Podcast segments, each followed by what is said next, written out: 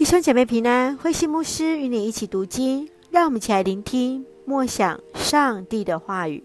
撒母耳记下第十章到第十一章，大卫和拔士巴。大卫原本善待亚扪人，然而派出的使者却受到他们的羞辱，最终亚扪人被大卫所降服。在第十一章到第十二章是大卫和拔士巴犯罪的经过。让我们一起来看这段经文与默想，请我们一起来看第十章第十二节：要勇敢坚强，为我们的同胞和上帝的城镇奋力战斗。愿上主成全他的旨意。大卫面对亚扪的挑衅和宣战，派约押和勇猛的精兵应战。约押把其余的兵交给他兄弟亚比筛手里，对他喊话。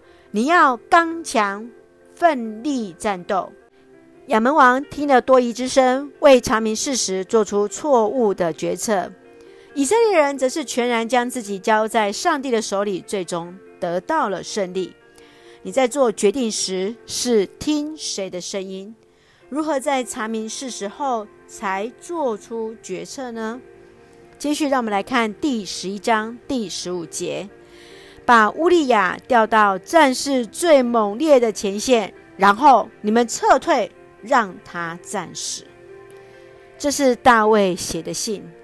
大卫的好色背叛，对比着乌利亚的至洁忠诚。大卫为了掩饰自己的过犯，竟然让忠心事主的乌利亚送到前线去受死。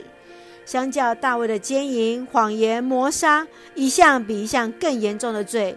上帝岂会沉默以对呢？你如何看待大卫王和乌利亚的故事？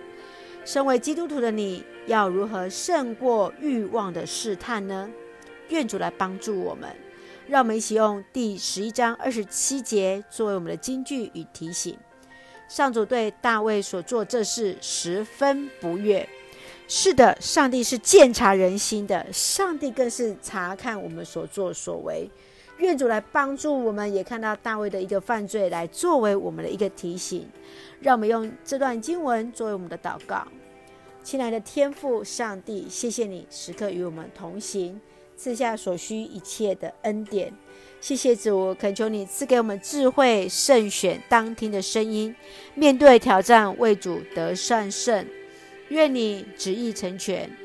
求主让我们不遇见试探，救我们脱离凶恶。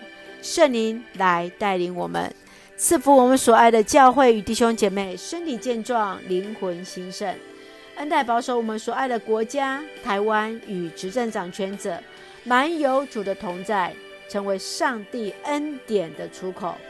感谢祷告是奉靠主耶稣的圣名求，阿门。